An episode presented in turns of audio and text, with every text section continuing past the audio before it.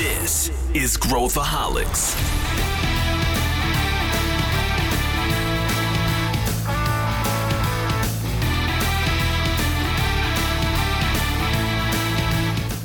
Olá pessoal, aqui é Pedro Van Gertner e esse é Growthaholics, o podcast da ACE para quem adora inovação e empreendedorismo. A gente sabe que boa parte da inovação está na execução. E para executar, a gente tem que lutar contra a procrastinação e ser o mais produtivo possível. A gente vai discutir sobre esse tema nesse episódio, abordando questões como a produtividade do nosso time versus a nossa, a produtividade da nossa empresa, os principais métodos que a gente usa, as armadilhas que todos nós caímos e um dos pontos que eu acho os mais importantes que é como que a gente concilia a nossa vida profissional e pessoal. Fique ligado.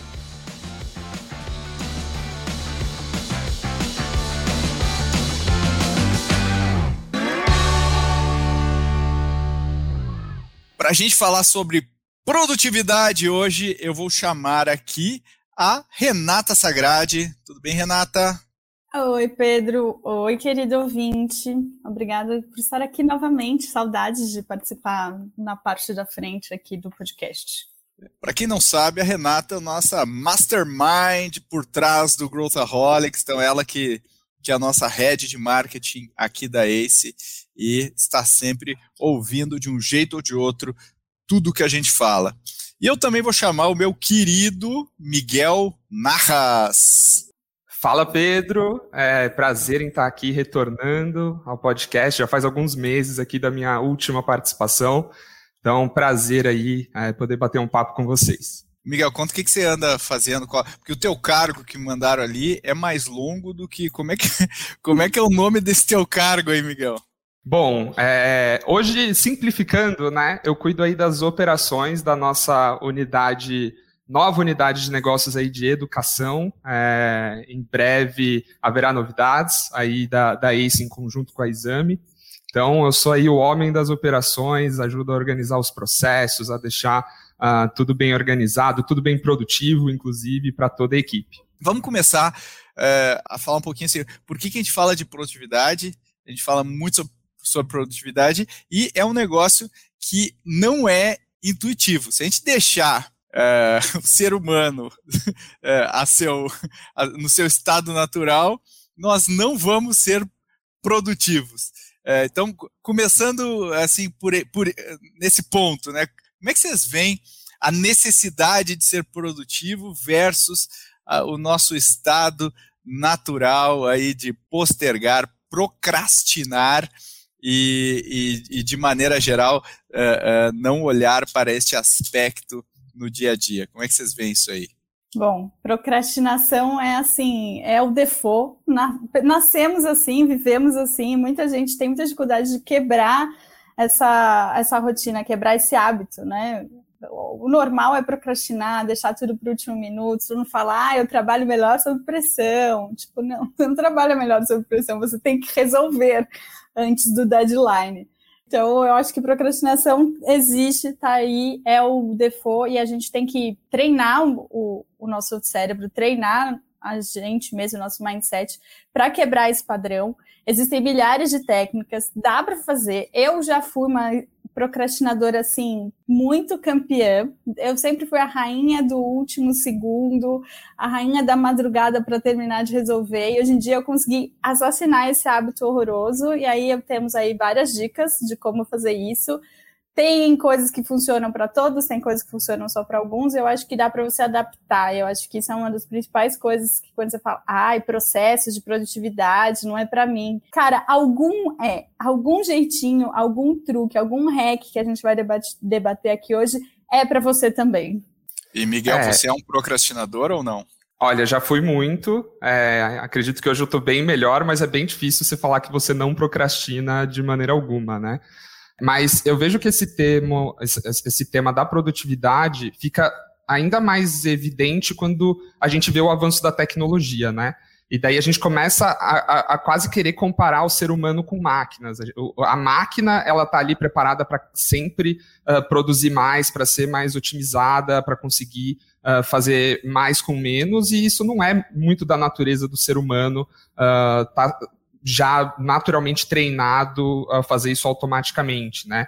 Uh, é algo que exige esforço, exige mudança de hábito, você pensar na, na produtividade e até não pensar produtividade necessariamente querendo que o humano seja uma máquina, né? E entendendo que o ser humano tem momentos de prazer, momentos de contemplação, momentos de ócio, e, e tudo bem, precisa de tudo isso, né? Para você ter um, um, uma existência, um dia, uma semana que faça sentido, né? E não só produzir, produzir, produzir.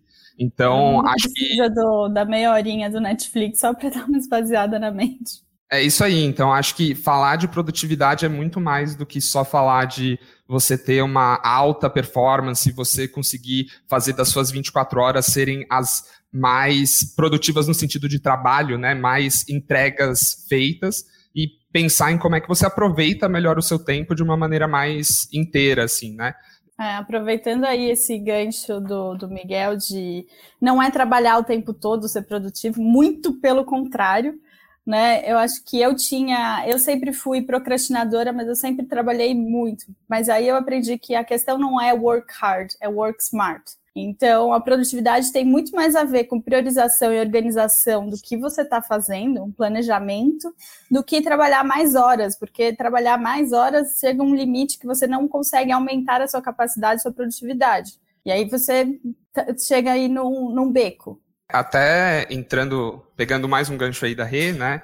Quando a gente fala de procrastinação, o mais comum que a gente pensa é em deixar de trabalhar para fazer outras coisas, né? Como mexer no celular, ou ver alguma série, ou só, enfim, sei lá, bater papo, ou ficar fazendo nada, né? Uh, mas, na verdade, procrastinação também pode ser feito com atividades, vamos dizer assim, produtivas, né? Então, você pode estar só se enchendo de tarefas e você está procrastinando o que realmente é mais importante, né? Então, uh, acho que aqui está muito mais relacionado com você trabalhar de maneira inteligente do que trabalhar muito mais e de forma super intensiva. Assim, eu sou, eu sou um, um por natureza, sou um procrastinador.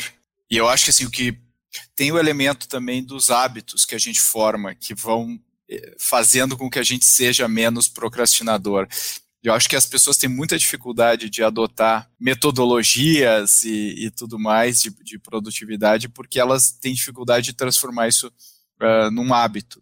E eu queria que a gente falasse um pouquinho do que tem por aí de metodologia, e, e, e acho que antes vale a pena eu reforçar um ponto que o Miguel falou, que eu acho que hoje em dia é muito fácil a gente ficar ocupado o tempo inteiro. É muito fácil a gente ficar ocupado o tempo inteiro, porque as mídias sociais, é, mesmo no ambiente corporativo, se eu ficar com o Slack ou o que quer que seja aberto o dia inteiro, o e-mail aberto, eu vou ter, vou estar tá com a sensação de estar tá, uh, produzindo e, e, e, super ocupado, mas isso não é sinônimo de que eu estou gerando algo de valor. Aqui na ACE a gente usa o GTD, que é o método do David Allen, é um método tem bastante tempo aí que é, The Art of Getting Things Done, em português, a arte de fazer acontecer, e é um processo, é um, é um fluxo, onde eu tenho uma caixa de entrada e eu vou processando essa caixa de entrada, e ele tem alguns princípios que uh, me ajudam muito, tipo, não deixar nada na minha cabeça, capturar tudo, tem algumas coisas importantes. E eu confesso que eu não uso o GTD completo, eu fiz ao longo dos anos a minha adaptação. Depois a gente pode comentar como cada um aqui gerencia a sua própria produtividade, que acho que vai linka com o que a Renata falou de que as pessoas são diferentes e a gente uh, não tem uma fórmula única, mas talvez tenha alguns princípios que, que ajudam. Quem que usa aí? O, acho que o Miguel usa bastante, né? Como, como é que é o teu modus operandi aí, Miguel? Legal. É, bom, falando um pouquinho do GTD, né? Só, só para o pessoal conseguir entender o, o, principal aí da, do método, né? Do flow. Ele são basicamente cinco etapas. A primeira etapa é você conseguir coletar tudo que surge de tarefas, demandas, coisas que ou você precisa fazer, ou informações que chegam para você em diferentes meios, né? Então, hoje em dia, a gente é bombardeado tanto por e-mails, ou Slack, ou coisas que chegam no WhatsApp, de pessoas que te ligam.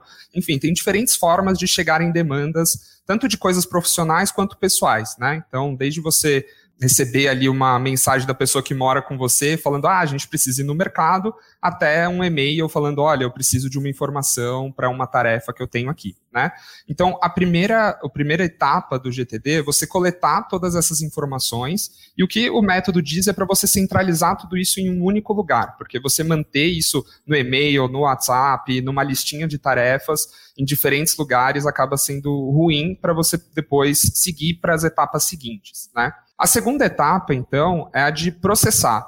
Então, é o que você entende aquela demanda, aquilo que chegou para você e já faz um primeiro filtro, né? Se aquilo é algo que demanda alguma ação sua, ou se é algo só que você pode arquivar ou simplesmente descartar, porque não é uma informação relevante, ou se é algo, por exemplo, chegou uma, uma, uma informação referente a uma aprovação que você tem que fazer de férias de um colaborador. Mas você só precisa fazer isso lá na frente, você pode uh, colocar eh, isso numa outra caixinha, né? Você processa essa informação como algo que eu não preciso fazer agora, né?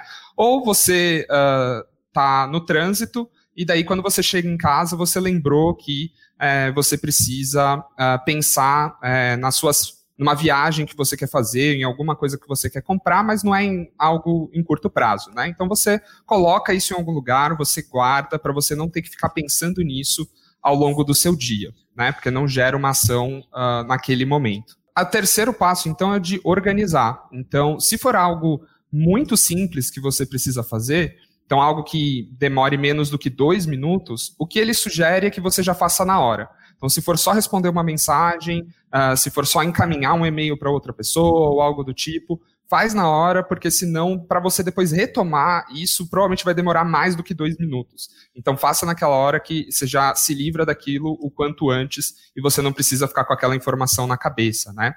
Ou então você delega aquilo para alguém, se você tiver alguma pessoa da sua equipe ou alguma outra pessoa que possa executar, ou então você uh, se programa para executar ela em algum momento próximo. Por exemplo, chegou uma demanda hoje de manhã na minha caixa de e-mail que eu me organizei para fazer hoje à tarde.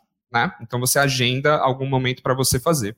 A quarta, a quarta etapa e a quinta é basicamente de você pegar todas essas tarefas que você tem que executar, então, depois que você já tirou tudo que é, vamos dizer assim, ruído, né, de informações que, que chega, uh, e você, então, define prioridades é, e depois você as executa, né. Então, esse é o, o principal aqui do método. E falando um pouquinho do, de como que eu aplico, né? Eu não necessariamente coleto e centralizo tudo em um único lugar. É, eu, eu entendo que eu tenho ali dois ou três espaços em que eu tenho informações, me lido bem com ter esses três espaços, assim. Então, pegar uma informação de um e-mail e colocar em outro lugar, eu não acho tão produtivo. Tudo bem, para mim aquilo está na minha caixa de e-mail, né?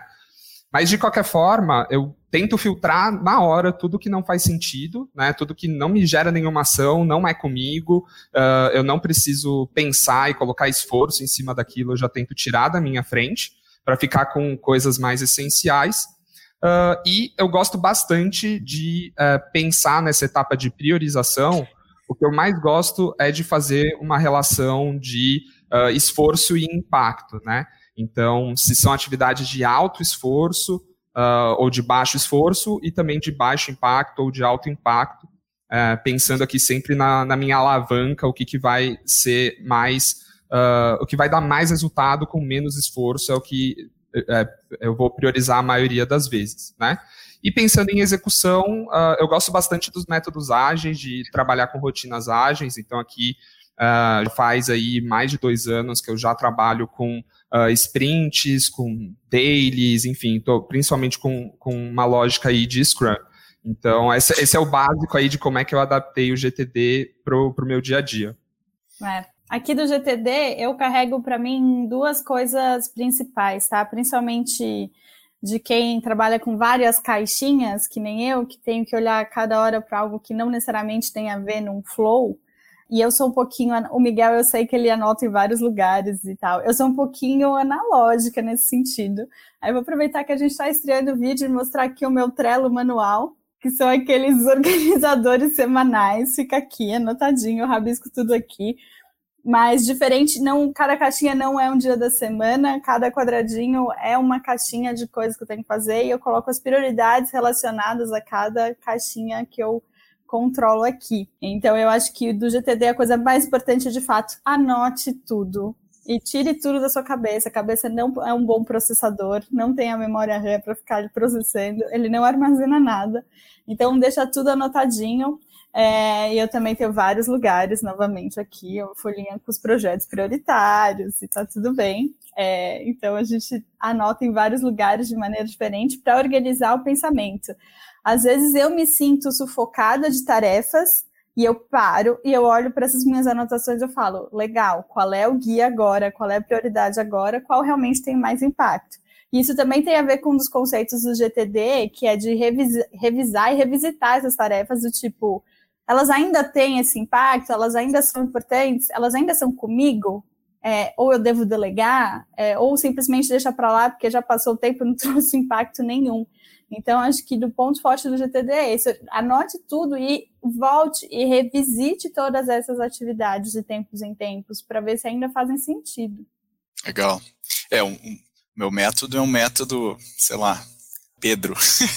Ele é um misto de todos, porque eu eu registro tudo num, num lugar, eu, eu, uso Evernote, né, porque eu sou tiozão, e tiozão usa Evernote, o Miguel, que é mais moderno, usa Notion, mas eu uso Evernote, e o Evernote eu vou botando tudo lá como, como tarefa, coloco todas as minhas conversas, eu tenho minha pastinha Renata, onde eu registro todas as minhas conversas que eu tenho com a Renata, tem minha pastinha uh, do, do, negócio X, do negócio Y que a gente tem, mas assim como a Renata, eu também uso o meu caderninho, então as minhas tarefas que eu preciso fazer na semana eu coloco num caderno. Na verdade, eu tenho um review na quarta e na sexta. Então, na quarta-feira eu, eu faço eu faço, eu coloco tarefas para dois dias, aí eu mato, é, é, faço uma nova página, aí de quarta até sexta, aí eu faço uma, uma essa segunda e eu faço uma revisão de tudo que eu uh, fiz no final do dia de sexta-feira, onde eu também vejo a agenda da outra semana uh, e tudo mais. Eu, assim, idealmente eu faço sexta de manhã, que eu acho o melhor horário para a gente fazer isso do que sexta no final do dia, mas eu gosto muito da sensação de estar com tudo pronto quando eu começo o final de semana, porque se eu fico alguma coisa na minha cabeça pendente, é, isso estraga a minha, a minha a ah, percepção de bem-estar. E aí, sobre métodos, assim, eu acho que tenho, eu gosto muito do do, daquele livro dos sete hábitos das pessoas altamente eficazes, do Covey, e, e, e, eu acho que tem lá aquela matriz Eisenhower, que eu gosto muito, que é da importância uh, e urgência. Então ele fala dos quadrantes, né? Então o quadrante 2, que é o, ele fala onde a gente deveria dedicar boa parte do nosso tempo, é onde a gente tem mais importância, mas menos urgência. E a gente deveria dedicar boa parte do nosso tempo ali. Eu acho que esse é o, é o exercício eterno que a gente tem que tem que fazer, né, para questionar. Isso não tem no GTD. O GTD não tem o questionamento sobre se eu deveria estar fazendo essa ou aquela tarefa. Ele é uma maneira bem muito eficaz de processar tudo, de garantir que você vai fazer todas as tarefas. Eu acho que você pensasse aqui, depois o David Allen até criou umas novas uh, uns add-ons aí da metodologia para você olhar a importância da, das, das, tarefas, né, da, da se, se, faz sentido fazer ou não fazer. Mas acho que essa matriz Eisenhower me ajuda bastante e, e o review por escrito da semana. Então eu faço, escrevo uns três, quatro parágrafos de como eu acho que eu fui na semana, na sexta-feira. Isso para mim é muito importante, porque eu leio o, ante, o anterior e eu vejo os compromissos que eu fiz comigo mesmo. E eu também tenho um log de hábitos que eu que, que eu estou querendo criar. Então eu também monitoro que hábitos que eu, que eu vou criar. Dito isso, eu caio do cavalo com uma certa frequência. então eu várias vezes eu caio do cavalo e tenho que voltar. Eu caio do cavalo e volta. Então acho que também faz parte do, do processo a gente não ser tão duro com, com nós mesmos em relação a isso, porque a, a gente vai cair do cavalo e vai voltar. E, e, aí o que eu queria explorar com vocês, também existem outras metodologias, tipo Pomodoro, e tem aquela The One Thing, que é você é, pegar assim a tarefa que se você fizer vai fazer com que as outras sejam irrelevantes, ou seja, focar numa coisa. Tem a, a, o, aquele mesmos caras que escreveram o livro do, do Sprint lá do Google, que eu me esqueci o nome, fizeram uma metodologia também, onde você pega uma coisa por dia e você coloca esse horário dessa coisa que é a coisa mais importante. Então tem um misto de você conseguir ser produtivo processando suas tarefas, também tem um misto de você saber priorizar. E aí acho que a gente podia falar um pouco sobre essas outras metodologias e tudo mais, e também sobre um dos valores da ACE, que é Pareto Lovers, né? Pareto que Lovers. Pareto Lovers. Então, o que, que vocês podem dizer sobre tudo isso? É, falando aí também de livros, eu cruzei com um livro bem legal que chama Great at Work, do Martin Hansen. Ele é um professor de Berkeley e ex-Harvard. E ele traz vários pontos de como tornar sua rotina mais produtiva, sem ser algo muito rígido, assim, são coisas muito sutis, mas que realmente, se você aplicar tudo, fizer uma autoanálise, que nem Pedro faz dele mesmo, mas se você fizer uma autoanálise de como você mesmo se sabota sem prestar atenção no que está fazendo, então você consegue resultados bacanas. Uma das coisas que é, bateu muito em mim lendo esse livro, e aí é muito pessoal, é a questão do multitasking. Eu sou muito do multitasking eu tenho muita dificuldade de focar numa única é coisa. É multitarefa, né? Para quem está ouvindo. Multitarefas. É, eu sou muito multitarefas. Eu, ao mesmo tempo que eu estou respondendo, estou numa reunião, eu estou respondendo um Slack, mas eu estou revisando um documento, e isso todo mundo fala, ah, mas eu sou uma pessoa multitarefas, eu sou super produtiva, eu consigo resolver tudo ao mesmo tempo. Cara, tá se enganando grandão, assim. Vários estudos dizem que pessoas que são multitarefas acabam sendo menos produtivas porque muitas vezes as tarefas não são feitas de, do início ao fim, e aí você tem um outro esforço mental, um outro gasto de energia para retomar essa tarefa. Então, ao invés de já resolver de ponta a ponta, você acaba gastando energia para trocar o seu mindset da sua atividade, ao invés de resolver uma coisa só. Ainda é um desafio, eu ainda sou uma pessoa que dispersa atenção muito fácil, então, mas fica a dica para quem acha que ser multitarefas e almoçar lendo um livro, achar que está ganhando tempo, você está gastando energia. Você poderia almoçar mais rápido e depois se dedicar ao livro, né? Então, esse é um dos pontos que pegou para mim. É, e eu acho que esse ponto que você falou agora é super legal, porque Uh, antes eu pensava muito como uh, tempo, né? Então, quanto tempo eu estou dedicando para cada coisa. E quando eu, eu virei a chavinha para pensar em como é que eu estou dedicando a minha energia e o meu esforço, uh, ah, para mim foi muito libertador, assim, porque uh, desde época de faculdade que eu pensava, meu, tá todo mundo aqui estudando uh, 10 horas na madrugada, logo antes da prova de cálculo 3, e daí eu falava, meu, mas se eu estou estudando só 3, será que eu estou fazendo errado? Mas a, acho que tem muito um olhar de como que você uh, gerencia a sua energia, né? Eu via que, é, enfim, depois de um determinado momento, o meu estudo já não rendia mais, já não fazia sentido eu continuar estudando, porque eu não ia absorver mais nada. Então, mesmo que eu ficasse ali mais sei lá quantas horas, não ia adiantar, né? Então, é, eu acho que tem um, um, um, processo legal aí de autoconhecimento e do que, que funciona para você, né? Uh, o Pedro falou aí da, da da matriz de Eisenhower, né, de pensar em urgência e, e importância, essa para mim é uma que eu não, não funcionou muito para mim, por exemplo, né? A gente falou o quanto que cada coisa funciona para si, porque eu olhava para muita coisa, meu, para mim eu, colocava muita coisa como importante, né? Uh, e, e, tem várias coisas urgentes que surgem no dia a dia. Então, essa eu, eu, eu tive uma certa dificuldade para adaptar eu preferi pensar em esforço e impacto e pensar aqui na minha alavanca, né? Com, com um olhar aqui de, de engenheiro um pouquinho mais distante da Renata com o, o seu monte de papel e textos. Para mim, a chave aqui é trabalhar muito bem a priorização, que eu, eu, acho que isso é algo que a gente faz muito mal, e daí tem várias aí uh, coisas que a gente já falou para pensar nessa, nessa priorização, e talvez até alguns hacks aqui de de comportamento, né, para você criar um pouco de hábito, de pensar em. Uh, isso foi algo que eu já comecei a exercitar, de pensar em recusar algumas coisas, né? Então é muito difícil a gente dizer não, né?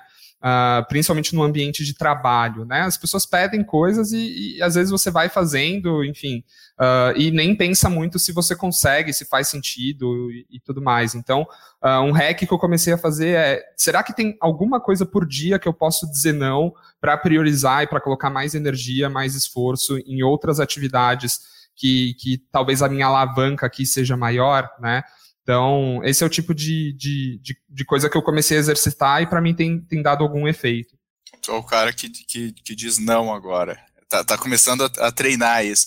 Mas eu acho que dizer não é uma, é uma coisa fundamental e, e saber como dizer não e, entender por é, que nem o William Ury diz naquele livro de, de, de, como dizer não, como esqueci o nome, acho que o Thiago vai pesquisar aí, mas uh, basicamente é o, é o tu, tu, quando tu diz não, tu não diz não para outra pessoa, tu diz sim para a tua prioridade. É, dizer não é dizer sim para o que é prioritário.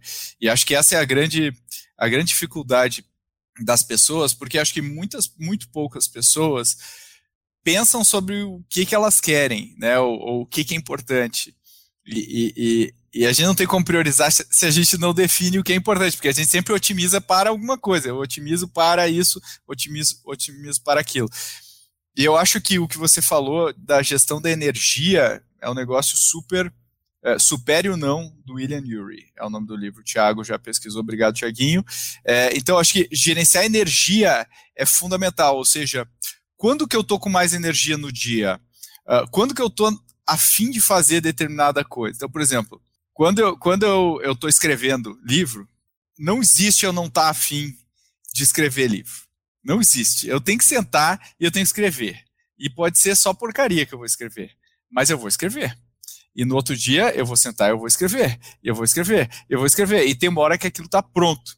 Parece simples, mas é muito complexo você criar o nível de disciplina para sentar, escrever e, e, ter a visão crítica e, e tudo mais. Né? Então eu lembro a primeira vez que eu escrevi o livro, meu primeiro capítulo, quando foi para editora, e voltou, eu estava me achando maioral, voltou, não, acho que não tinha uma frase que não estava pintada com comentários tipo, isso aqui não faz sentido, não entendo esse conceito, isso aqui não linka com aquele, esse parágrafo tá boiando.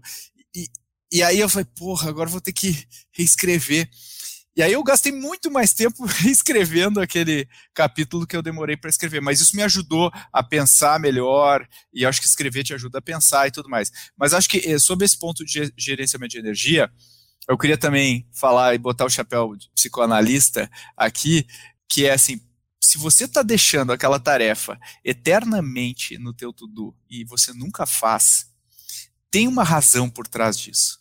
Você já parou para pensar por que, que você não está fazendo aquela tarefa? Isso na, no meu review eu uso muito para fazer esse tipo de, de pensamento. Por quê? Porque no fundo meu feeling está dizendo que aquilo não é legal, que eu não estou satisfeito com aquilo, que eu tenho medo de fazer aquilo. Uh, podem ser várias causas e elas também te ajudam a ser mais produtivo e, e ter um pouco mais de autoconhecimento. Porque a gente acha que uma tarefa simplesmente vai pipocar e vai ficar eternamente no teu tudo todas as semanas aleatoriamente. Não, isso não vai acontecer aleatoriamente. Ela, ela tem uma razão pela qual ela está ali. A gente analisar entender o que que significa isso também. E outra coisa que eu que isso o GTD fala bastante, às vezes a gente pega uma tarefa que é muito grande que é tipo escrever um livro e fica no teu to-do aquela coisa, ou escrever o capítulo 1, que é muito grande, daí você fala, legal, não é a hora. Não é a hora. O que, que eu vou fazer? Eu vou fazer essa aqui, essa aqui. Só que essa, essa, essa que eu estou fazendo não impactam para o teu objetivo maior. E às vezes você tem, né, que nem eu falo sempre, eu, eu brinco com meu filho, né, como é que a gente come um elefante? Aí ele sempre fala, uma mordida por vez, né, porque é, é isso, se a tarefa é muito grande, a gente precisa partir ela. Então, acho que essa coisa de sentar e partir também é uma coisa que a gente não costuma fazer ativamente. Como é que vocês veem isso? Oh, yeah. É, um, ponto um, eu sou rainha de deixar a atividade ali, sprint a sprint a sprint, até que depois eu tenho um método, método. Depois de quatro sprints, quatro sprints é muito tempo. é muito tempo. Cada sprint tem umas duas semanas para o nosso querido ouvinte. Então, bota aí, quatro vezes. Foi o ano já, foi o ano. Foi. Ah, eu chego à conclusão de que ou ela não, ela não impactou em absolutamente nada no que eu tinha que fazer. Ou seja, estava ali à toa, e aí eu elimino. Isso acontece com bastante frequência. Por isso que eu, quando falei do GTD, falei de revisitar essas tarefas, porque acontece muito daquela última tarefinha ficar ali e você passa para a próxima sprint, e passa para outra, e a hora que você vê, ela está lá há meses, né? Então, sempre revisita e corta essas tarefas. Se até ali não causou nenhum impacto nos seus resultados, nas suas metas, ela realmente não era importante. Então, corta. E o outro ponto de fatiar as atividades, eu sou uma pessoa que gosto muito de fatiar as atividades, porque eu também me guio. Como eu falei, eu não consigo falar, legal, vou fechar duas horas para fazer isso a minha atenção vai durar meia hora e depois, quando eu vou ver, eu estou fazendo qualquer outra coisa. Então, eu tento fatiar etapas. Então, eu, é capaz de demorar uma semana para concluir um projeto, algo mais complexo, porque eu vou fazendo meia hora, 20 minutos todos os dias. Para mim, funciona mais fácil, porque eu disperso. O outro ponto de fatiar na verdade, é um hack aí psicológico, de conforme você vai fatiando e você vai executando tarefas pequenas você vai dando tique, não tem nada que traga mais satisfação do que ticar e cortar alguma atividade. Quando você é passa muito bom. assim, no papel, tique no papel, no papel é insubstituível. Rabisca aquilo, você fala, nossa, passou, que alívio. Então eu gosto muito de picotar bem picotadinho e aí eu vou cortando tudo ali e aquilo vai dando motivação, porque você também vai vendo que você está tirando coisas da sua frente, você está executando coisas de fato e você não fica preso naquele loop psicológico de meu Deus, estou fazendo, não estou fazendo, precisa fazer, quanto falta, falta muito, o tempo está passando. Então, isso ajuda também a ver o, o negócio evoluir, dar motivação. É, e tem um, um, outro ponto também que eu vejo é, que tem a ver com a ambiguidade, às vezes, da, da tarefa. Então, eu, no, nas equipes que eu participo, eu sou muito chato quando a gente está definindo tarefas, está desenhando backlog uh, ah, para cada uma das pessoas numa, numa, num planejamento de sprint, por exemplo. Concordamos, de... Miguel, todos aqui.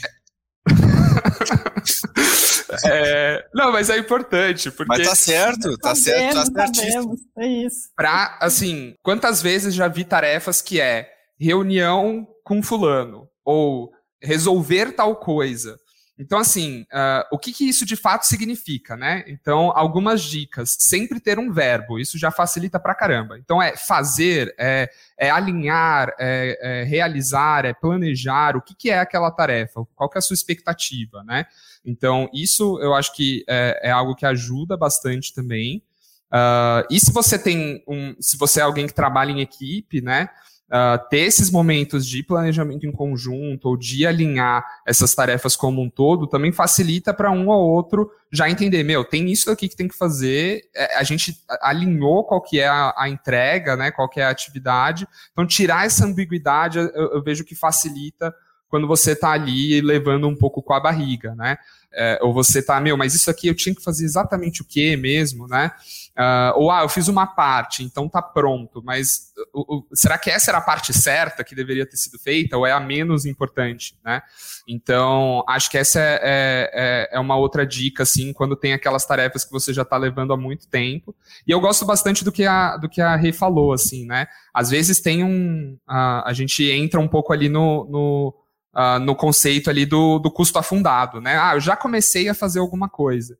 E daí, para você terminar aquele negócio, às vezes você já está vendo que nem faz tanto sentido, que o impacto dele não é tão grande, mas como eu já comecei, ah, em algum momento eu vou fazer, vai fazendo aos poucos.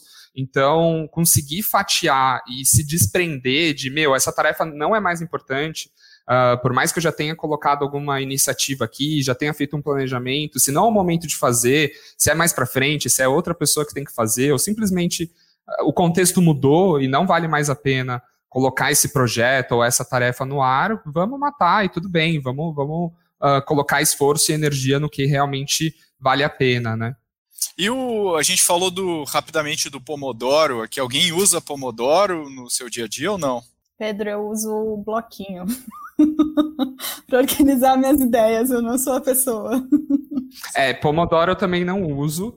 Eu, eu, sigo ali uma lógica de ah, ter ali alguns minutos de concentração sem nada de distração, né? Uh, mas eu não faço essas pausazinhas exatamente na minutagem que, que o método indica, né?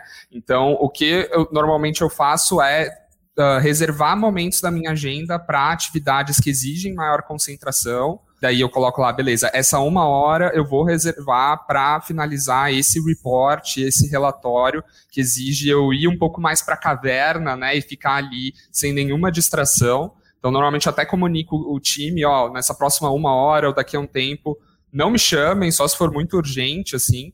É, e daí, nessa uma hora, eu vou entendendo qual que é o meu, o meu fluxo aqui, né? Então, se eu já senti um instinto de, meu, preciso levantar, pegar uma água, fazer uma pausinha, uh, eu sigo, mas sem ser bem uh, rígido com os tempos.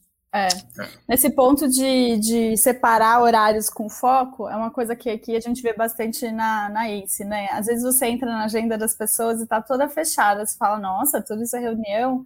E não, uma coisa que a gente aprende é, é se organizar no próprio calendário, marcando horários e marcando momentos de, de foco para realizar determinadas atividades. Isso foi uma coisa que me ajudou muito quando eu cheguei na ACE, porque como marketing você é muito acionado o tempo todo por várias pessoas e para você interromper sempre o que está fazendo é muito fácil.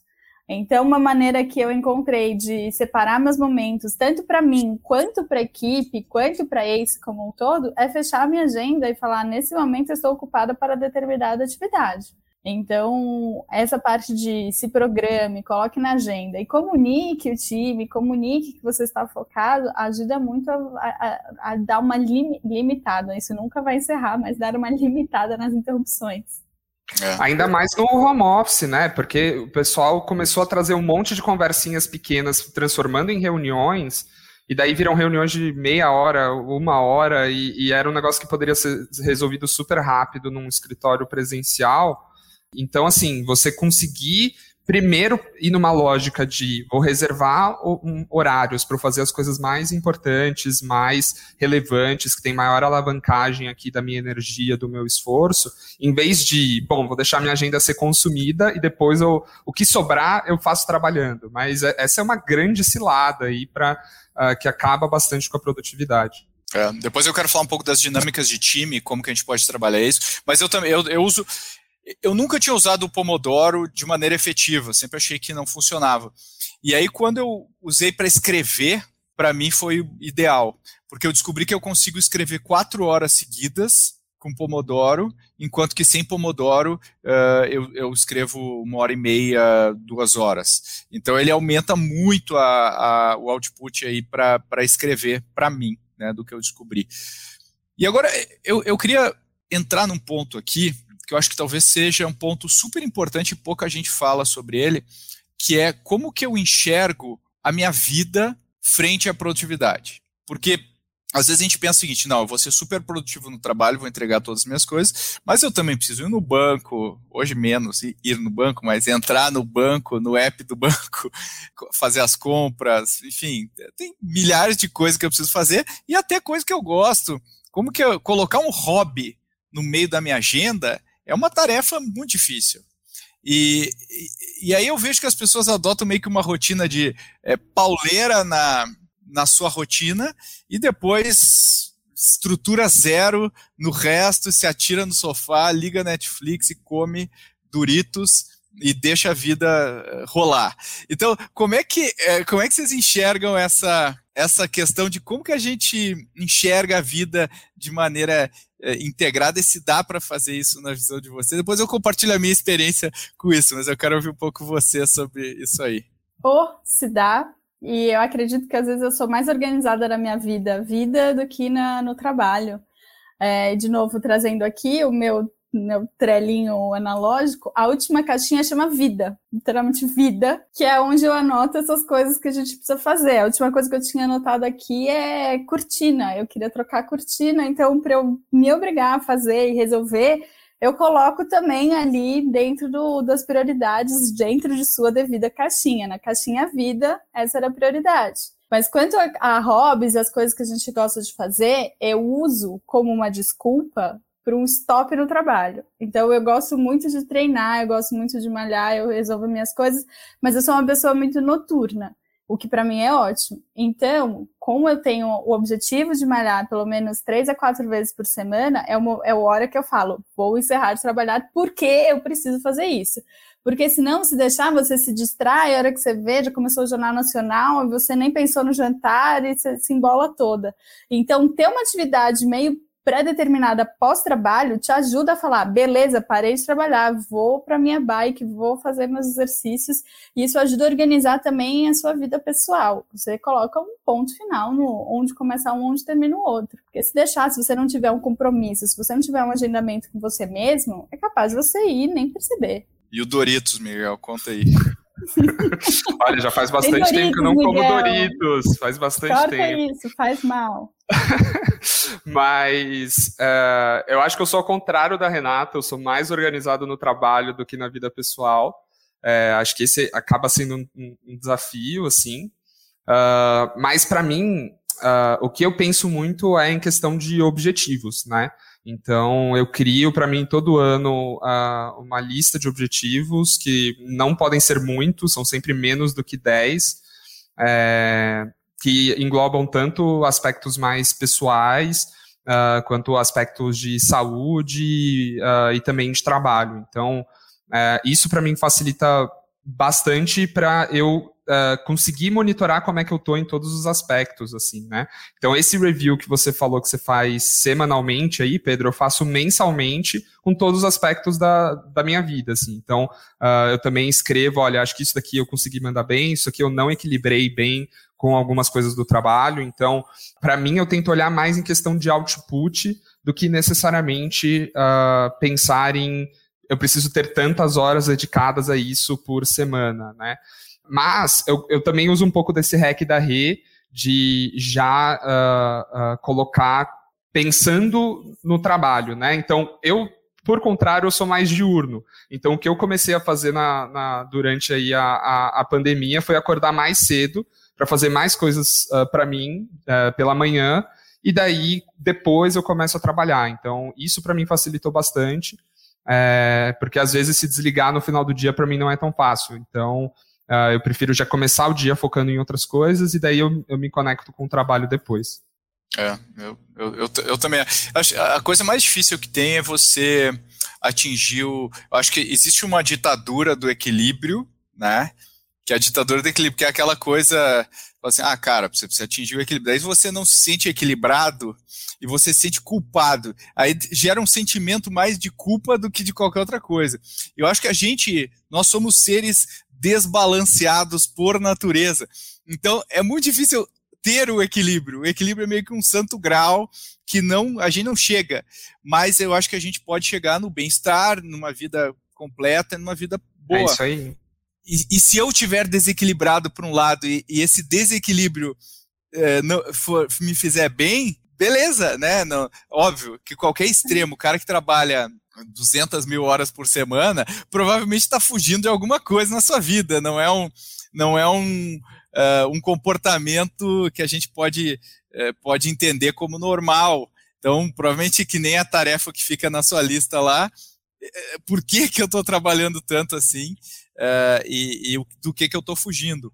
Mas eu acho que fazer um pouco as pazes com isso, né? Trabalhar Total. demais de vez em quando tudo bem, tirar uma manhã off para assistir Netflix e Corredores também tudo bem. Eu acho que às vezes tem que tirar um pouco essa culpa e esse jeito muito pragmático de não é assim, funciona assado. Eu acho que o importante, no final das contas, é realmente entregar o que tem que entregar e equilibrar do jeito que faça sentido, qualquer que seja esse sentido para você e não necessariamente para a sociedade que vê isso às vezes Exato, é. diferente. Eu não, eu não presto contas para quem prega o equilíbrio, eu presto contas para mim mesmo, né, na minha, na minha vida. E acho que tem um outro elemento aí, é, eu literalmente presto contas para mim mesmo toda sexta-feira. Mas eu acho que existe muito a, a coisa de, de, das pessoas, se as pessoas colocassem um terço do planejamento que elas têm na sua vida do trabalho para planejar o seu final de semana, elas teriam um final de semana muito melhor. Elas, é, que que eu vou, onde que eu posso almoçar, o que, que eu posso fazer, quais são as atividades que eu gosto, porque a gente vai meio que deixando o final de semana passar. Ah, tá passando, tá passando, e quando acabou, Mas, acabou. Né? A, a maior parte das pessoas, né, meio que se entrega para um binge watching aí de, de uma série e tal. E eu acho que, porra, é legal. Eu, eu, eu adoro séries, né? Tô adoro cinema, mas, por exemplo, eu os hacks que eu fiz foi, eu tirei TV aberta da minha casa, tirei TV por assinatura da minha casa, eu só tenho streaming. porque eu tenho que priorizar as coisas que eu, que eu gosto no pouco tempo que eu tenho. Se eu, se eu colocar qualquer distração, e é mais ou menos como eu estava é, brincando no, no, no início do, do, ano passado, eu comecei a usar aquele MyFitnessPal para controlar minhas calorias, né, de que eu comia. E aí eu comecei a ver como, cara, como um negocinho desse tamanho tem as calorias de um almoço, né? É um negócio absurdo. E aí, assim, por um prazer de, sei lá, 30 segundos, você ingere as calorias de um almoço inteiro. E aí eu, eu, eu fico pensando, será que não existe o equivalente disso para o tempo e para as atividades? Quer dizer, atividades de caloria vazia tem que estar tá gerenciadas dentro desse contexto de tu saber o que que uh, talvez uh, não seja aquela que tu intuitivamente vai te atirar para fazer, mas é uma atividade que, que é legal, que tu vai gostar no final. Tipo, eu sou um cara introvertido e às vezes, ah, precisa ver os teus amigos. Né, e, e, e eu sou, meu primeiro impulso é falar, não vou, eu não vou. É, ah, não quero, pô, tem que se arrumar, sair. É, hoje em dia não tem mais se arrumar, sair, mas se arrumar, sair daí. Aí quando eu vou e eu acabo, é, eu falo, pô, que legal, eu tinha que fazer mais disso, mas é porque eu fui lá e me estimulei aí. Então, certas coisas eu acho que cabe a gente colocar um grau de da gente ir lá e, e estressar um pouquinho. Não sei o que, que vocês acham. É, acho que a, a, a chave aqui é não ficar no automático, né? Tanto pensando aqui no trabalho quanto na, em outros aspectos da vida, é não deixar só, ah, isso aqui tá mais fácil, então vou nisso daqui, porque a minha, meu, meu sofá, Netflix e Doritos, e, e, e você vai só no subconsciente uh, escolhendo o que, que você faz com o seu tempo, né? Eu acho que aqui o, o exercício é, é, é, o mesmo, assim, não necessariamente o mesmo, porque são atividades muito mais prazerosas no geral, mas uh, também você precisa pensar, meu, tenho todas essas possibilidades aqui que é Uh, fazer uma ligação com pessoas que eu gosto, ou uh, ir para um parque, ou assistir o Netflix, uh, e, e, e, o que, que, é que vai ser mais prazeroso para mim, o que, que realmente vai fazer mais sentido uh, para o que eu quero para os meus objetivos e para o andamento que eu quero para minha vida, né?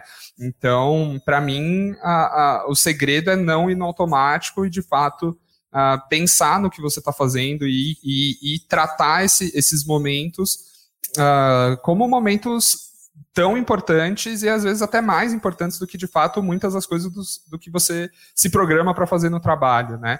Uh, para mim, acho que isso que é, o, que é o mais importante. A gente não está nem uh, correndo aqui uma corrida de 100 metros, né, que, que uh, é fazer tudo ma o mais rápido possível e tentar acabar com a nossa semana para chegar no final de semana, nem uh, fazendo uma caminhada gigantesca, sei lá, uma maratona, também não acho que é exatamente isso. Talvez é mais uma, uma, uma trilha que tem momentos que a gente está andando uh, num, num, ambiente um pouco mais plano, depois a gente faz uma escalada, passa por um rio, senta um pouco, enfim. Então, esse, esse é o aspecto que eu, que eu gosto de pensar, né? E para isso, pô, eu tenho que ter um mapa, eu estou olhando para uma bússola, alguma coisa que me, me leve no, no caminho que eu queira, né? Uh, Renata tá rindo aqui da minha metáfora, tô, tô porque Renata adora Miguel, trilhas. aventureiro da natureza, tô. Ah, tô aqui amando essa referência de sentar e assistir o rio passar. Continua, amigos. Não, é isso. Eu acho que, que a gente tem que uh, olhar para esses aspectos da nossa vida como sendo uma parte integrada, né? E tudo, tudo faz parte de uma mesma jornada. Exato. Eu, pelo contrário, eu, eu sou organizada também aos fins de semana, inclusive aos fins de semana para vários finais de semana ali pra frente. Então, eu me programo muito no fim de semana, talvez mais do que de segunda a sexta, assim, porque eu quero encaixar tudo que, que, que me dá prazer, eu, gosto, eu quero encaixar tudo que, que, que vai me fazer ali sentir mais realizada, ou sentir, ter aquela sensação, às vezes falsa sensação de, ai, aproveitei tanto esse fim de semana, mas, enfim. E tem finais de semana que você não quer nada, você quer realmente ficar quietinha e assistir TV, e ultimamente com essa pandemia é o que mais tem acontecido. Também, tudo bem, não significa que você não foi produtivo, você não curtiu o seu fim de semana. Eu acho que também não dá para se cobrar porque, ai, não aproveitei. É, o Thiago está comentando aqui que ele gosta muito de Doritos de wasabi e eu concordo, eu, eu gosto muito também, e o Miguel também. Ele estava dizendo aqui no ar que ele não come mais tanduritos, mas aqui no chat o Miguel confessa a sua predileção pelo de wasabi, tudo bem, faz parte. Agora, vamos fazer um, um vamos olhar sobre uh, a gente tem que estar na mesma sintonia no meio corporativo. O teu jeito de gerenciar as tuas tarefas tem que ter sincronia com o jeito das outras pessoas gerenciarem as tarefas dela. Por exemplo, como eu capturo tudo, se você, se, eu, se você fala comigo, Pedro, tem que fazer tal coisa, ah, peraí, tá, tá, tá, capturo e deu, tá capturado. Eu vou endereçar isso em algum momento. Posso, pode ser uma daquelas tarefas que eu vou procrastinar para sempre. Mas eu vou, em algum momento, vou fazer uma, auto, uma análise, vou ver por quê e eu vou procurar a pessoa e falar que isso aí tá, tá pegando. Mas Uh, se eu, e aí acontecem algumas armadilhas. Se eu falo com alguém, eu falo, ó, oh, temos que fazer, temos que fazer tal coisa. E a pessoa, legal. Eu entendo que a pessoa capturou também. e aí, não necessariamente isso é verdade. E aí, quando a gente fala dos nossos códigos de conduta, assim, de, por exemplo, dentro da ACE, de todo mundo trabalha com um framework muito similar de Agile, desde a área de marketing até a área de operações, até todo mundo tem sprint, todo mundo sabe falar de sprint e tudo mais. Isso ajuda a gente a orientar as nossas prioridades e o nosso jeito de trabalhar. Então, como é que vocês veem, antes da gente trabalhar de um jeito mais ágil, acho que a ACE praticamente sempre trabalhou de um jeito mais ágil, mas enfim, em outros contextos, versus a gente conseguindo sincronizar todo mundo no mesmo método. Dessa forma, se eu tenho meu GTD, eu continuo usando o meu GTD, mas eu me adapto também porque no grupo a gente tem que funcionar de determinada maneira. Como é que, você, como é que vocês veem isso? Cara, isso é muito visível aqui no marketing e quando, quando acontece a sincronia das sprints, que a maioria das vezes, né, entre os times, né, todo mundo aqui na ICE trabalha com sprints de duas semanas, e quando elas começam e terminam no mesmo momento, ajuda muito essa integração, porque enquanto eles estão a uma equipe, por exemplo, a equipe de operações está se programando com alguma com, com os próximos passos, marketing também. Então, se vem alguma demanda, que venha nesse início da sprint para a gente poder atender ainda num, num tempo adequado. Porque se vem uma demanda no meio do furacão da sprint e é uma coisa meio urgente, mas a gente já está com pontos ao extremo, aí a gente joga para outra e já atrapalhou aí o planejamento de uma ACE inteira. Então, quanto mais essas metodologias estão, estão casadas, quanto mais essas equipes estão integradas, trabalhando no mesmo processo, a chance disso fluir, ter processos mais fluidos e tudo muito mais azeitado é muito mais fácil. Então, a gente sempre senta, combina o jogo, obviamente, isso não é tão natural quanto parece, mas a gente sempre combina o jogo de a gente começa a nossa sprint no dia tal. É, então, se você precisar tra trazer demandas para a gente, traga até sexta, o máximo segunda-feira de manhã, e a gente já insere nessa sprint. O que não acontecer nisso, óbvio, a gente abre a sessão para né, urgências, mas no mais vai para a próxima. E é bom, uma coisa que, que impactou positivamente todo mundo trabalhar nesse sistema, é que quando alguém vira e fala, não cabe nessa sprint, a própria pessoa faz o assessment e fala, ah, é verdade. É, você entende, você não fala, ah, o outro está só me empurrando para frente, ah, não quer fazer. Não, entende, você entende o processo, você entende que também a sprint está lotada. Então, as pessoas acabam falando a mesma língua e colocando todo mundo mais ou menos no mesmo ritmo. É, eu acho que a Rê trouxe vários aspectos de relação entre equipes, né? Então vou focar um pouquinho mais dentro da própria equipe.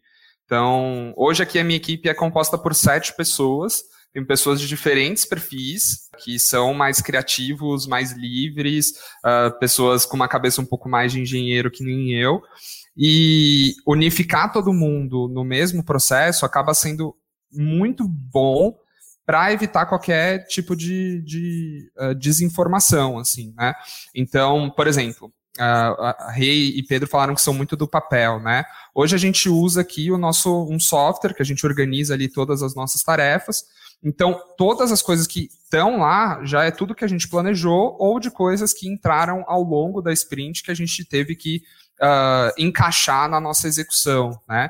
Mas como tá to todas as tarefas de todo mundo estão lá centralizadas, uh, e todo mundo já tem uma clareza do que, que é uma tarefa pronta, do que, que é uma tarefa que está sendo feita, a gente tem uma, um, um sistema único de é, mensuração de esforço, né? Que a gente usa um, um modelo de pontuação. Uh, então, meu, eu já sei, ó, uh, aqui o César, que é da minha equipe, ele já tá, faltam três dias para acabar a nossa sprint, ele ainda tem bastante coisa para fazer. Eu já estou um pouco mais livre, então dá para a gente se adaptar. Eu puxo algumas coisas dele, o que, que eu posso fazer para aliviar uh, as coisas que ele tem para fazer. E tem uma questão também de interdependência de atividades, né? Então, uh, pô, se a minha tarefa uh, é algo que uh, tem que vir antes da tarefa de outra pessoa, para um mesmo projeto que a gente está tocando, a gente precisa se, se, conversar. Então, se ela pretende fazer até quarta-feira, eu preciso dar um jeito de fazer até terça, e a gente uh, se organiza em relação a isso, né? Então, uh, e, e, não precisa nem vir falar comigo, porque ela já vai ver lá que no sistema eu coloquei uh, que eu vou fazer na quinta, então não está batendo essas datas, alguma coisa está esquisita, né? Então, ganha muito tempo de comunicação entre as pessoas que, ah, você está fazendo isso, como é que tá tal coisa, meu, se todo mundo atualiza e tá tudo lá, facilita pra caramba, né? Uh, e não é um negócio tão simples, né? Porque nem todo mundo é habituado a, a, trabalhar nesse, nesse formato, né? Então precisa de adaptação, precisa se transformar num hábito. E eu vejo que também casa bem com outras formas de organização pessoal que você possa ter. Então tem lá as coisas do time, da equipe, Uh, e eu também posso ter minha, meu caderninho que eu anoto coisas e eu faço anotações aqui. Eu só preciso garantir que lá está atualizado, porque isso é importante para produtividade do todo e não só do indivíduo, né? É, eu, eu, acho que ter um código comum de conduta entre todos do time, porque de certa forma todo mundo vai estar tá usando a mesma ferramenta para controlar as tarefas e as atividades, e também tira um pouco da subjetividade de eu, da, daquilo que tu falou, da a forma de escrever a tarefa, como eu, como eu descrevo aquilo que precisa ser feito, porque se mais de uma pessoa vai estar envolvida, isso também uh, impacta, né? Então eu acho que quando a gente cria, quando a gente cria códigos de conduta uh, comuns entre as, os integrantes do time, fica mais fácil da gente conseguir gerenciar e também, ao mesmo tempo, respeitar os estilos e as diferenças, desde que, obviamente, a gente consiga executar aquilo que a gente se propõe. Eu acho que, que é um pouco isso que é o desafio na maior parte das, das corporações. A gente valoriza muito a produtividade, só que a produtividade num contexto de priorização. E é isso que o Miguel falou lá no início, de você conseguir entender a importância daquilo, o impacto daquilo. E aí tem um, tem um, um, um negócio que tu falou, né, Miguel, que é, ah, eu sou um cara mais cabeça de engenheiro, mas daí eu tenho perfis mais criativos e tudo mais, e a Renata também tem perfis criativos no time dela, e, e como é que a gente lida com, com a criatividade, com a gente ter ideias, a gente, nesse contexto da produtividade, como é que a gente consegue trazer isso para o nosso, uh, nosso dia a dia? É, é tem algum, alguns desafios que eu vejo é, nisso, né? Então, por exemplo, uma coisa que é super comum é você estar tá ali num horário do banho e você tem uma ideia, né? Porque você está ali não está fazendo nada, sua cabeça está livre, e daí você acaba tendo uma ideia de alguma coisa que você poderia implementar, alguma melhoria, algum novo projeto, né? Mas quantas dessas ideias ali que você tem no banho você às vezes não captura e não e não e acaba esquecendo, né? Então uh, esse eu acho que é um primeiro desafio, conseguir organizar todas as ideias uh, quando quando você quando o seu próprio trabalho exige é, ter um, um, certo nível de criatividade, de desenvolver coisas novas e tudo mais, uh, como enfim ideias que você acaba tendo no dia a dia, né? Então conseguir capturar isso eu acho que é importante. Então, uh, isso que às vezes poderia ser capturado num rabisco de papel, como é que depois você transforma e leva isso para a equipe no, no, sistema que a equipe opera, né? Então, uh, uh, se a gente trabalha, por exemplo, com métodos ágeis, com, com Scrum, como é que a gente pode imputar isso no backlog como algo que a gente vai fazer no futuro, né? Então, a captura, eu acho que é um primeiro, uma primeira questão, né? E a segunda eu acho que é a priorização, porque uh, tem pessoas, por exemplo, da minha equipe que tem um perfil de, às vezes, meu, tenho uma ideia, quero ir lá e vou fazer agora. Mas será que é o melhor uso do tempo uh, executar já aquela ideia, aquela, aquela coisa nova que você pensou? Ou ela deveria entrar na fila de priorização de, meu, eu já tenho uma agenda programada, faz sentido fazer isso agora mesmo, só porque eu estou num fluxo criativo, ou faz sentido eu programar para fazer isso outra hora? Às vezes faz, é, você fazer ali na hora, porque senão você vai perder. Agora eu falo em defesa aqui dos criativos. É, eu defendo o tive uma ideia, vou fazer. Tá? Geralmente, quando você tem uma ideia e ela é realmente boa, eu acho que primeiro o assessment que você tem que fazer é: é boa, vai impactar? Bora fazer. Qual é o ponto? Possivelmente você vai prejudicar uma outra coisa que estava prevista na sprint. E fazer as pazes também com isso. Identificar o que, que pode ser despriorizado e atacar essa ideia que você teve. Eu acho tudo bem. É, tem que, criativos têm que aproveitar, às vezes, esse impulso do momento, esse insight que teve, já tira da frente. Porque se você for colocar na sprint, às vezes não cabe nessa, vai para outra, você já perdeu o momento, você já perdeu o quente do negócio, principalmente, sei lá, falando de marketing. Às vezes você tem ideia de conteúdo, de um post, de uma coisa diferente. Você tem um timing também de, de executar.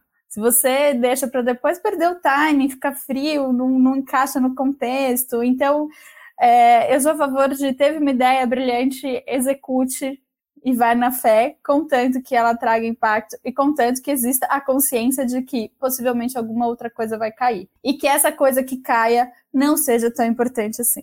Viu, é Miguel? Viu? não, mas eu concordo. Eu acho que é só uma questão de deixar isso alinhado com a equipe. É, então, se é algo que faz sentido para todo mundo, é algo que a equipe gosta de trabalhar dessa forma, vamos nessa. E eu, eu, concordo super com o que você falou, Rê. Se existe essa análise, meu, isso daqui é mais importante do que outra coisa que vai cair, então vai nessa. Se realmente é mais importante, também acho que faz sentido.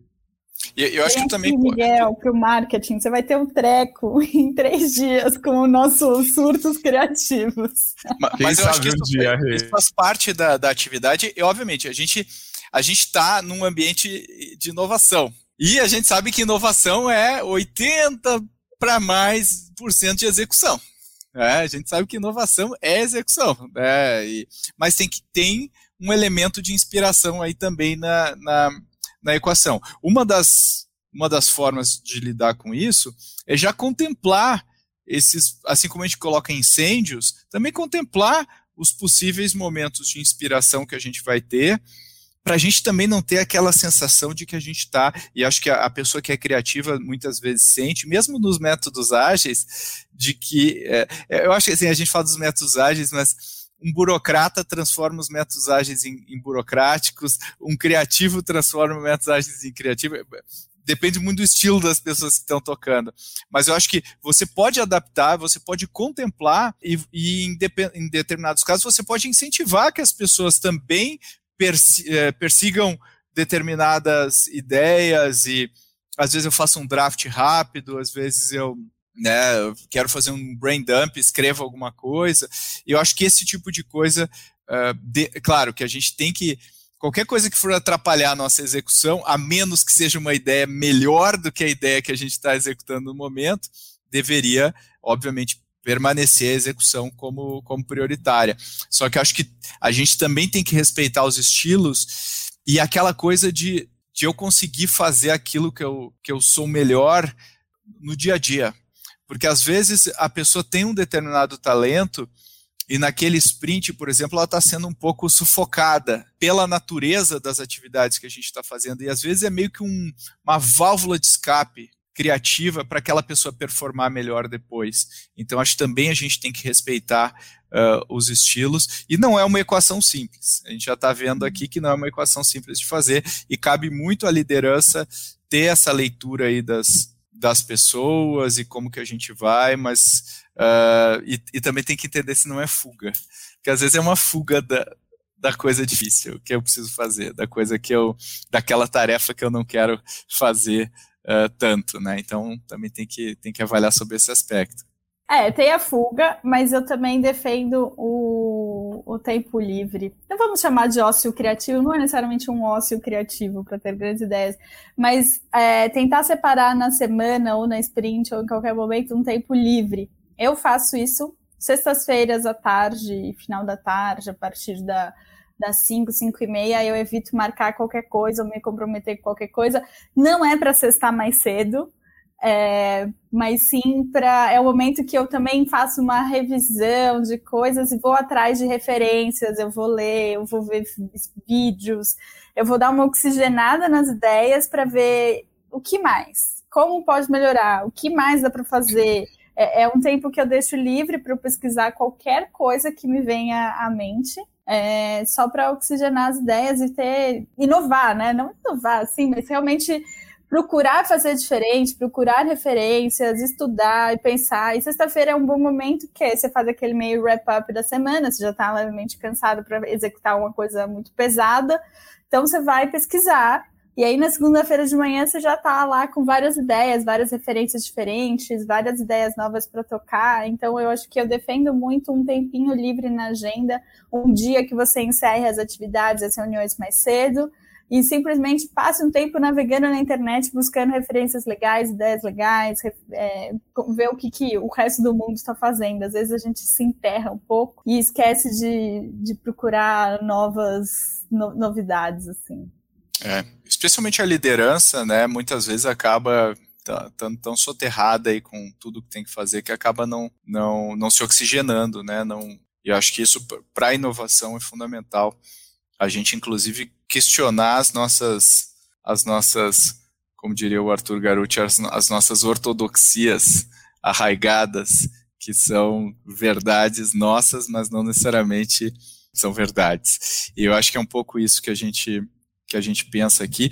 E assim, vamos, vamos entender. Se é verdade que existe uma distribuição de Pareto no nosso tempo, se isso é verdade, quer dizer que 20% do teu tempo traz 80% dos resultados. Os outros 80% do tempo não trazem o mesmo impacto. Então, a gente tem uma ilusão de que se eu não me mantiver ocupado o tempo todo, uh, eu não vou estar tá produzindo. E, enquanto que a chave da produtividade é tentar encontrar cada vez mais aqueles 20%. Imagina se eu for preenchendo a minha agenda só com aqueles 20% cada vez mais, e eu vou chegar nos novos 20% que se formaram dentro daquele, eu vou constantemente olhando aquilo, eu vou conseguir ser mais produtivo, não necessariamente colocando mais horas. É óbvio que em alguns momentos, em alguns tipos de negócio, a gente vai colocar mais horas, porque não tem como ser atingir o resultado muitas vezes se eu não colocar mais horas. Mas, por via de regra, a gente pode respeitar o 80-20, né? Eu acho que o desafio, além de identificar o Pareto, é buscar um equilíbrio entre o Pareto, as atividades, e também aquelas atividades diárias que você tem prazer em fazer. Não necessariamente uma é a mesma que a outra, né? Mas você também precisa garantir ali uma outra atividade no dia que te dê prazer de, estar ali, de, de executar, e que isso também te dê uma motivação para fazer as outras atividades que talvez sejam o Pareto, que realmente tenham toda o maior impacto.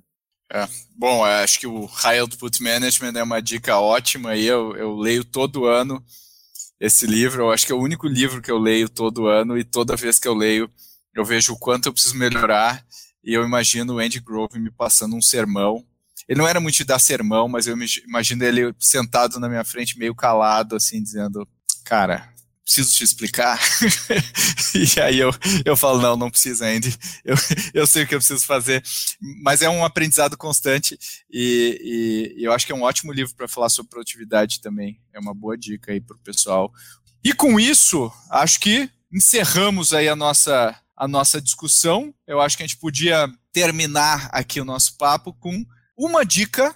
Vamos fazer um pareto, não é? Mais de uma dica, uma dica que a gente possa passar para os nossos ouvintes, além de tudo que a gente falou, ou reforçando alguma coisa que a gente falou. Se você fosse fazer uma coisa para ser mais produtivo, qual seria esta coisa, Miguel Narras?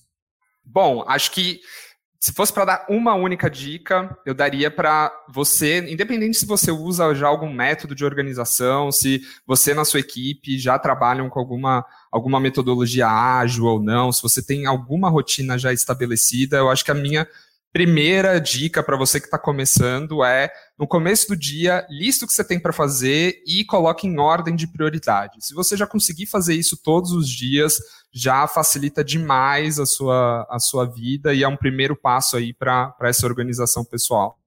É, não seja multitarefas. E o que eu digo não é que você não pode almoçar e assistir TV, não é nesse quesito, é listando as suas atividades e priorizando, já se prepara períodos no dia, programa momentos, coloca realmente horário de tal a tal horário eu vou executar tal tarefa e tenta focar somente nessa tal tarefa, tenha a tranquilidade de que você programou tempo suficiente para as demais.